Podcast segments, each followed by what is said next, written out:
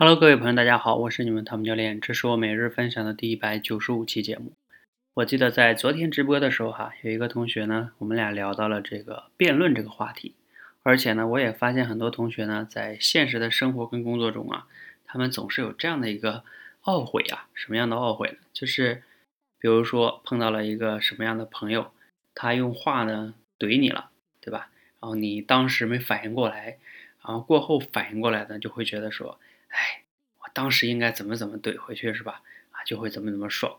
当然，这个“怼”这个词呢，可能更加的不太好一点。如果再上升一点呢，就是辩论呗，对吧？就我用我的口才去征服他，或者说叫把他打回去是吧？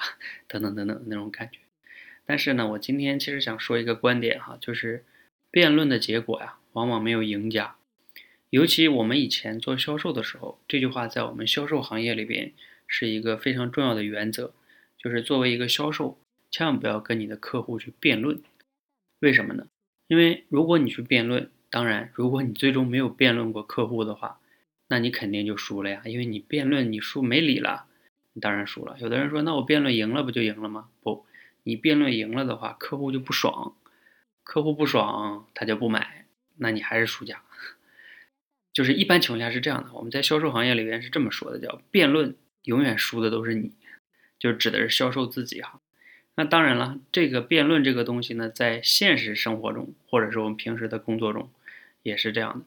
如果你经常愿意跟你的同事、什么朋友辩论、争论，尤其是那种为了自己的那种面子的、以自我为中心的争论，为了想证明自己是对的那种争论，往往啊，其实两个人都不是赢家，你没有。不太最好不要这样去做，不太好的。其实不要为了显示你的口才，你就为了争论，然后让自己变得所谓的能赢了对方、压过对方等等等等，这种都是错的。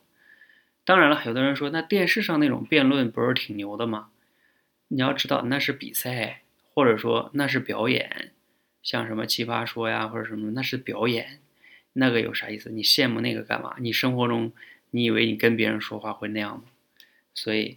你可以学学他们的某些思维或者是反应能力，但是千万不要迷恋这个辩论，不要把那个东西应用于生活或者工作。